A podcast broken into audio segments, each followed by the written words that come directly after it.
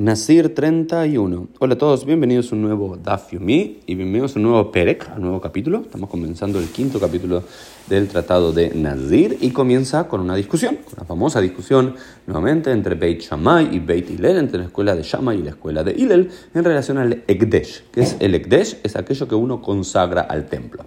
En la tradición bíblica y rabínica, si uno decía Ani Magdish et Maotai, yo eh, consagro estas monedas, yo consagro este animal, yo consagro este artículo para el templo, inmediatamente ese, ese artículo, por lo que yo decía, quedaba consagrado. ¿no? decía, ¿cómo voy a hacer una donación? Yo voy a donar estos 100 dólares para el templo, yo después no puedo usar esos 100 dólares para ir a comprarme una hamburguesa o un libro. Son dedicados a la sinagoga, son consagrados. Eso es lo que se conoce como, se conoce como Ekdesh, le Akdish, como consagrar algo para el uso del templo.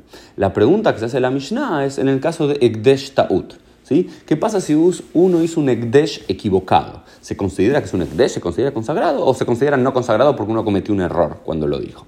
Por supuesto, en líneas generales, la escuela de Shama debe decir Ekdesh Taut Ekdesh, aunque uno se equivocó en la forma que uno hizo la consagración, ese objeto queda igualmente consagrado. Beit Hillel va a decir Ein Ekdesh, no, no va a ser consagrado. Y luego la Mishnah da tres ejemplos.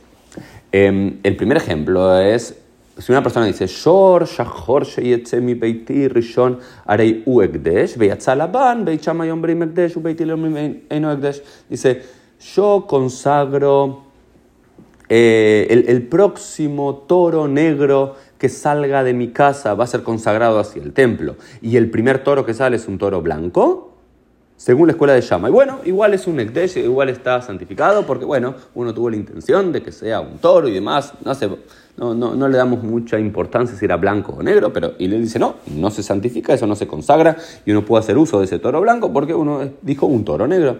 Lo mismo si uno dice dinar zaav sheyale beyadai rishon areyu ekdesh be'alak shel kezef beit shama yomrim ekdesh y le ekdesh dice él la primera moneda de oro que salga de mi bolsillo que agarre de mi bolsillo, esa va a ser consagrada hacia el templo, y sale y uno agarra el bolsillo, mete la mano y sale una moneda de plata, según Shammai, esa moneda de plata tiene que ser consagrada, porque uno tuvo la intención de, que lo primero que aparezca de su bolsillo lo haga, pero, y él dice, no, no, no, no, uno dijo una moneda de oro. Y así con algunos otros ejemplos más. Luego, eh, eh, la Gemara discute cuál es el racional y cuáles son los casos de excepción de uno y otro, pero como sabemos, la alajá queda como Beit Hillel, como la escuela de Hillel, que uno solamente hace tiene la, la obligación de donar aquel ekdesh, que sea cuestión consagrada, cuando es realmente aquello que eh, dijo. Si, es una, si hay una diferencia, no tiene por qué consagrarlo. Un poquito el dafio del día, nos vemos Dios mediante en el día de mañana.